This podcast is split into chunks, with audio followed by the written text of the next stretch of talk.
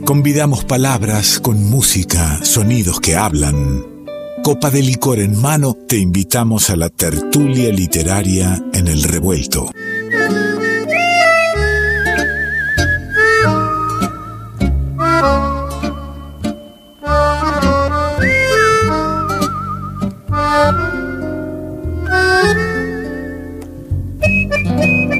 Verá que me sirvo un vinito, un vasito de vino porque quiero recibirla con, con, algo para convidarle. La tengo a Natalia Sordi ahí esperando. ¿Cómo anda, querida amiga? ¿Cómo anda, Simonazzi? Bien, muy bien. ¿Está usted con su vasito de vino a mano para brindar? Estoy, eh, sí, con mi segundo.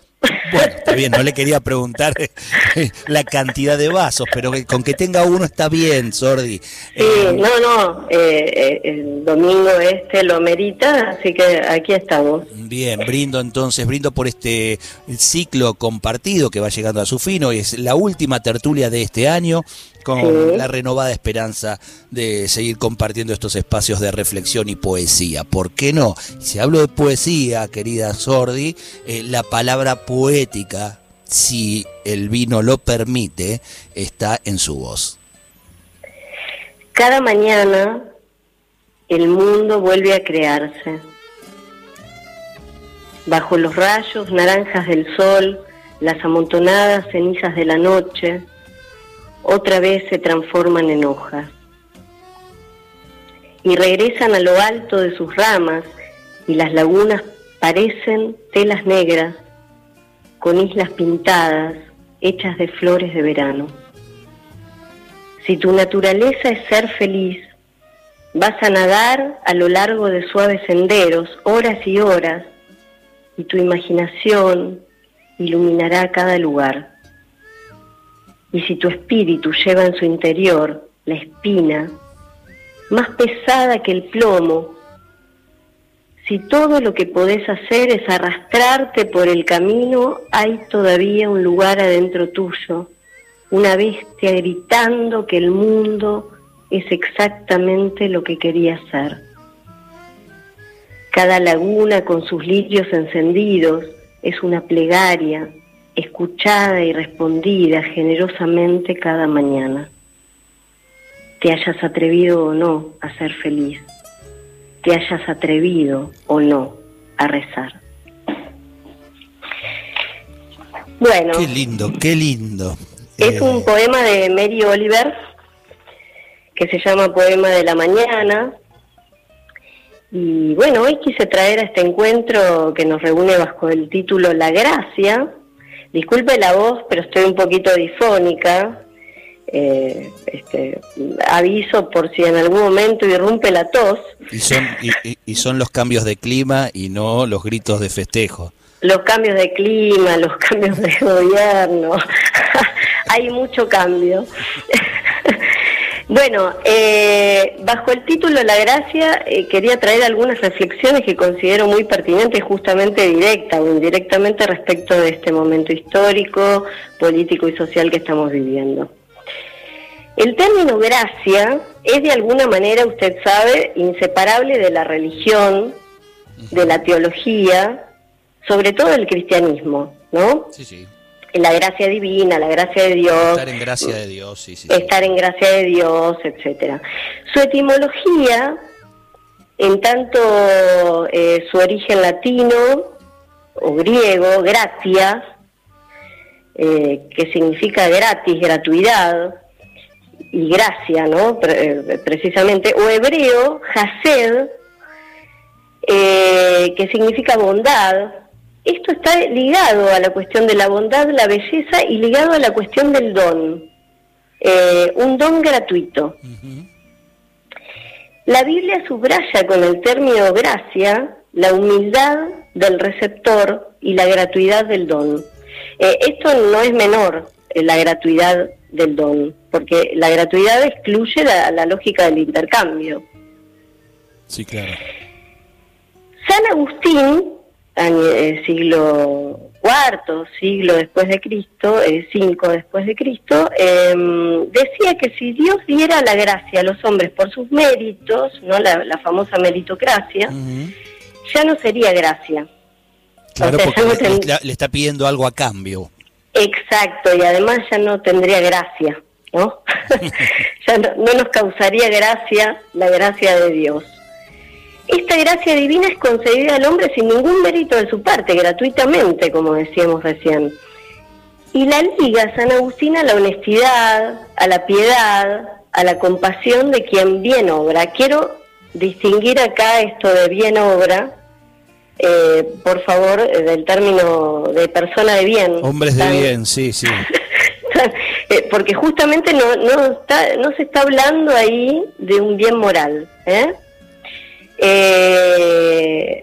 incluso en la gracia divina, quien siente compasión hacia un prójimo, eh, en un sentido horizontal, ¿no? No una compasión de dádiva, digamos, sino que es con el prójimo, eh, siente con el otro, aunque obre mal, digamos. Ese es el, punto de, la gracia divina. Bueno, la miseria de van, vanagloriarse, digamos, a sí mismo, eh, este, eh, lo, sitúa San Agustín en contra, en contra de la gracia, ¿no? De, manera opuesta a la gracia. O sea, no se van a gloria al yo, sino que alguien lo hace en Dios. Cita el profeta Jeremías cuando dice, maldito sea el hombre que pone la esperanza en sí mismo, que pone la esperanza en otro hombre.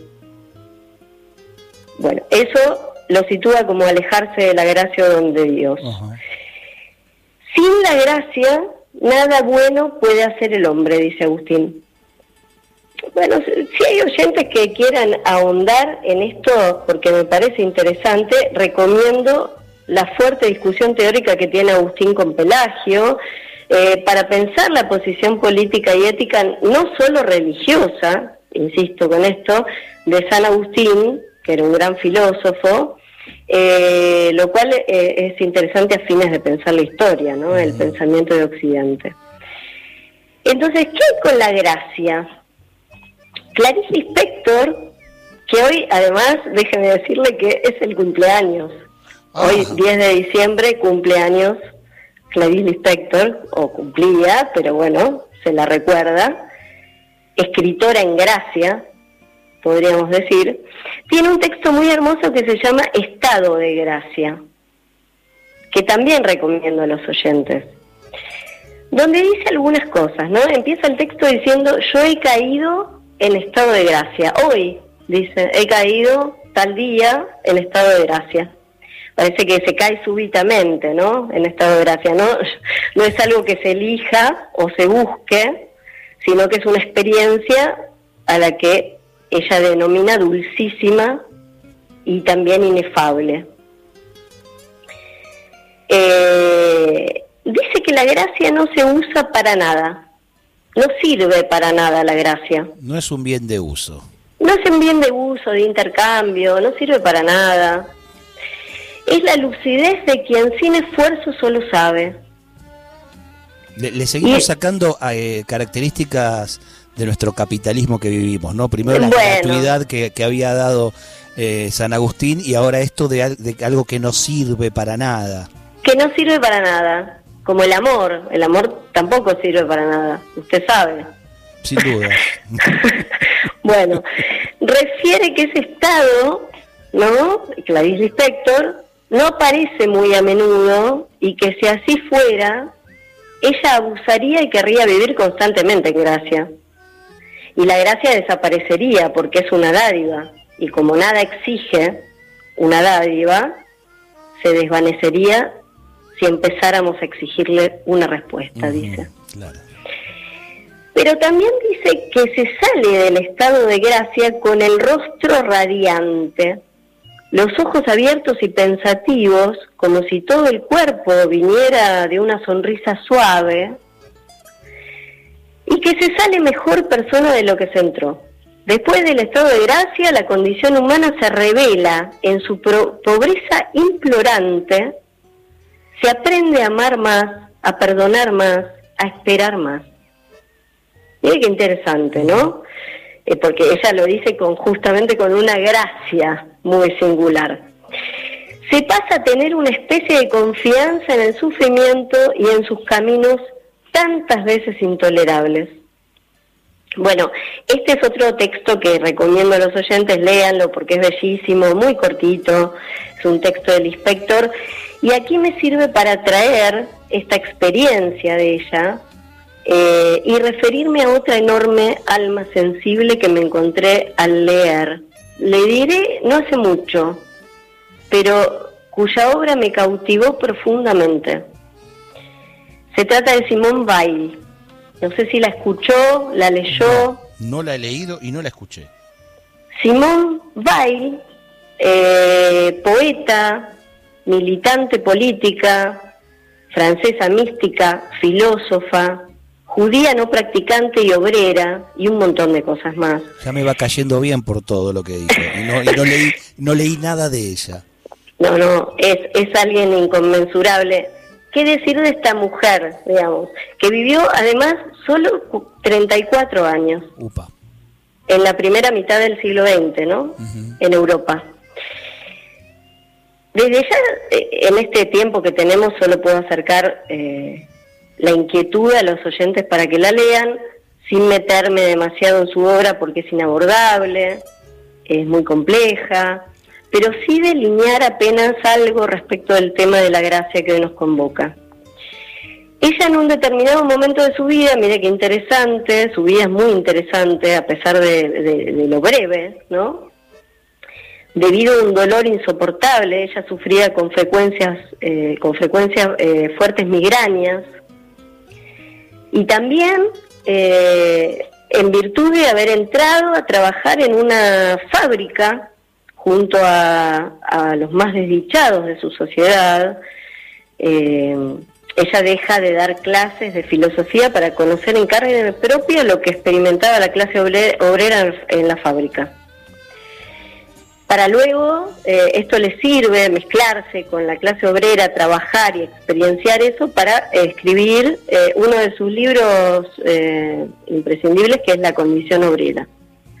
Bueno, en esta coyuntura de vivencias, ¿no? las, las migrañas, la fábrica y la desdicha, tiene una primera experiencia, después yendo de viaje exhausta a Portugal, tiene una primera experiencia mística que la lleva a unir una posición política fundante respecto de su deseo, basada en lo que yo llamaría la atención, y ese es un concepto que usa mucho en su obra.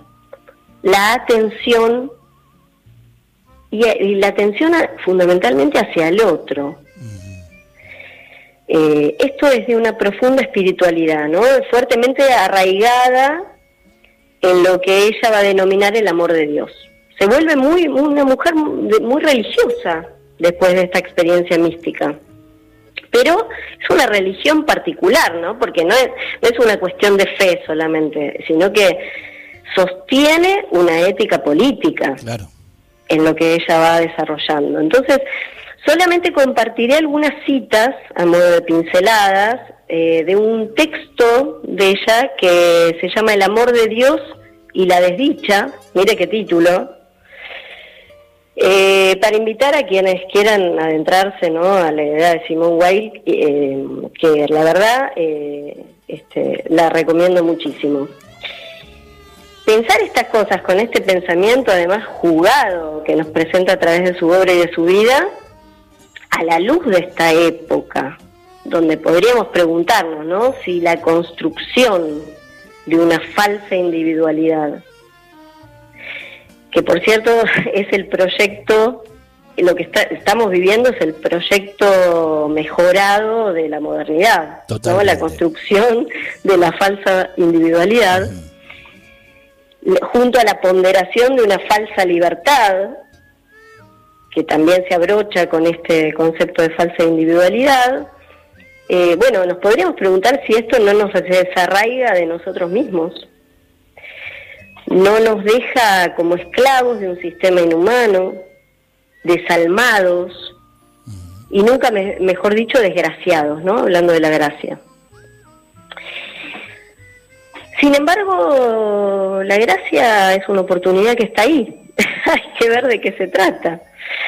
A lo mejor es el momento de preguntarse estas cosas, no me diga, eh, de rescatar la bondad, la compasión, el amor, la, la generosidad, rescatar a Dios del lugar miserable donde lo hemos puesto eh, y simpatizar, ¿no? Me gusta esa palabra porque es sentir con el otro. Tal vez esto eh, nos aleje un poquito eh, de la apatía, ¿no? lo contrario a simpatizar es apatía, simpatía, apatía. La apatía individualista que hoy proclama el mundo de hoy. ¿Se acuerda que habíamos traído la vez pasada parte del término compasión? Totalmente venimos con una línea que me parece interesante cómo se va armando porque lo trajimos alejándolo de un sentido de caridad, sino eh, haciéndolo horizontal y eh, sosteniéndolo como gesto político, ¿no? poético y ético. Dostoyevsky mismo, eh, este gran escritor ruso, decía que la compasión es la ley principal de la existencia humana. Bueno, ahí tal vez la gracia, ¿no? Eh, pensemos. Algunas citas entonces de Simón Weil para ir cerrando, antes de despedirme con un breve poema mío que, que traje para esta noche. Weil se centra en la cuestión de la desdicha y dice que el pensamiento engaña, va por la vía de la mentira para evadir la verdad de la desdicha y no conoce la desdicha más que por la fuerza. Ella se centra en este concepto, en este texto, porque dice que hay dos puntas lo suficientemente penetrantes para entrar así en nuestra alma, ¿no? Y ese es el camino para ella de conocer a Dios, que es eh, la desdicha, son la desdicha y la belleza. Interesante ¿eh? la propuesta la desdicha y la belleza. Eh, dice que la desdicha aceptada y amada, amar la desdicha, mire qué, fuerte esto, es verdaderamente un bautismo. Que la desdicha es esencialmente destrucción de la personalidad y pasaje al anonimato, dice. Eh, Amar a Dios y amar al prójimo pasa por la desdicha. Lo primero que nos exige amar es la desdicha, nos va a decir Simón Weil.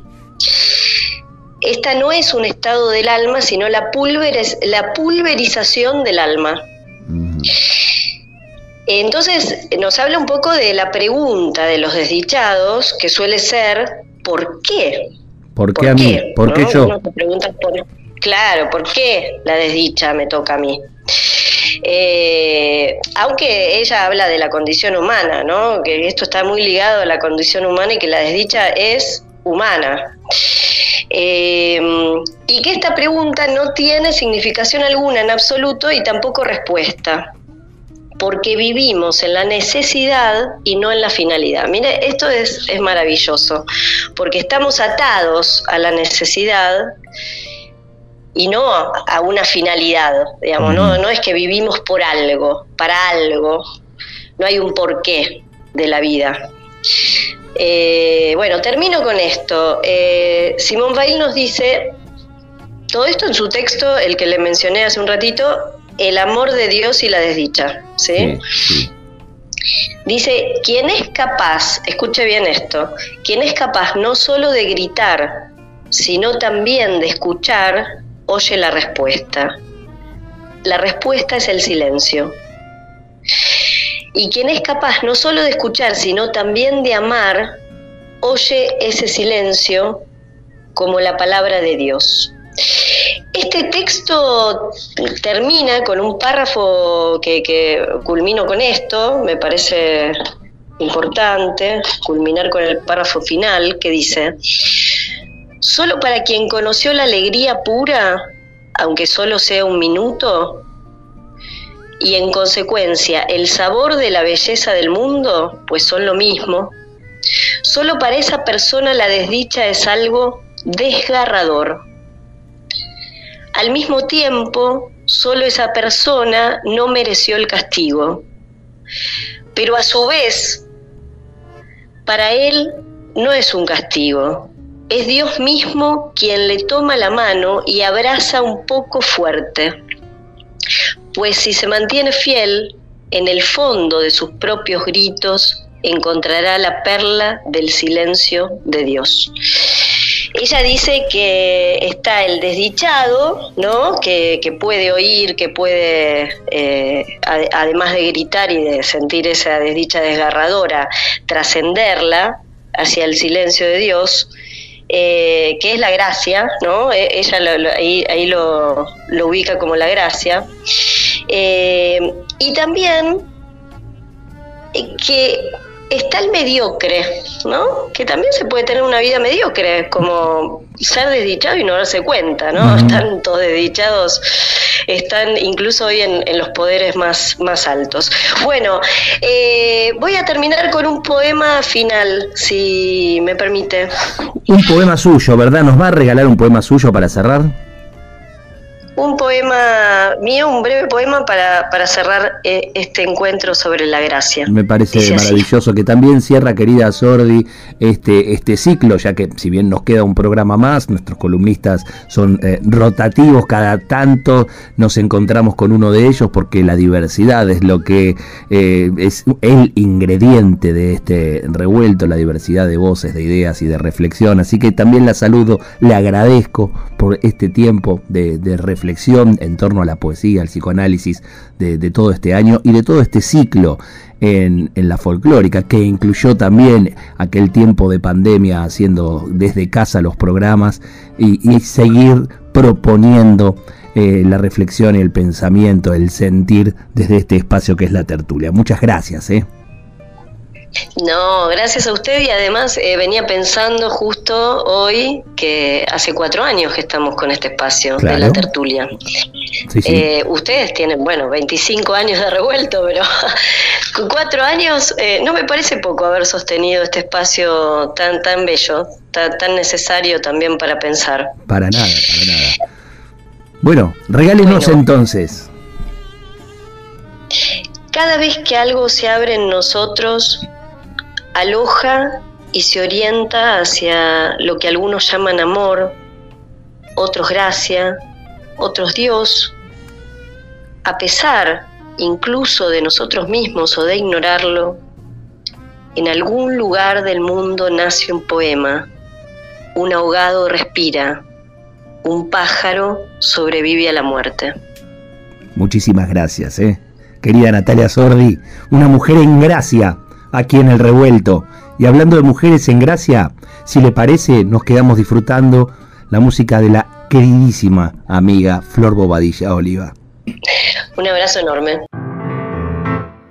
Ay, qué bonito es volar a las dos de la mañana, a las dos de la mañana. Ay, qué bonito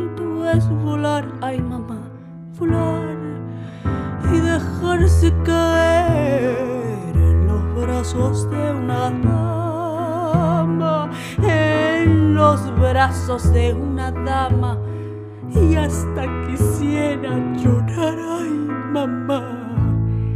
Me agarra la bruja y me lleva a su casa. Vuelve maceta y una calabaza. Y me agarra la bruja y me lleva al cerrito, me vuelve maceta y un calabacito. Ay, que dígame, dígame, dígame usted cuántas criaturitas se ha chupado ayer. Ninguna, ninguna, ninguna lo sé.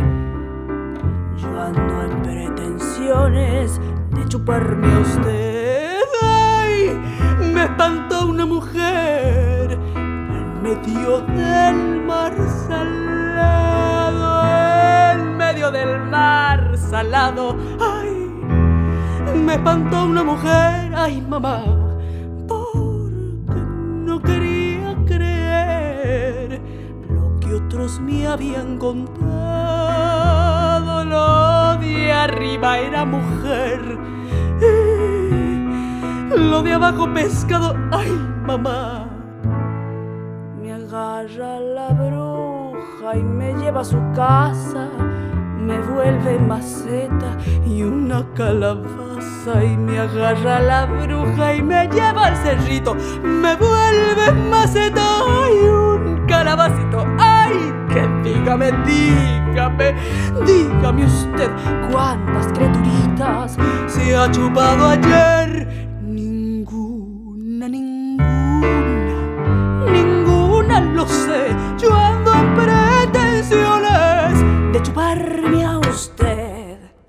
Revuelto de radio. El todo es más que la suma de sus partes.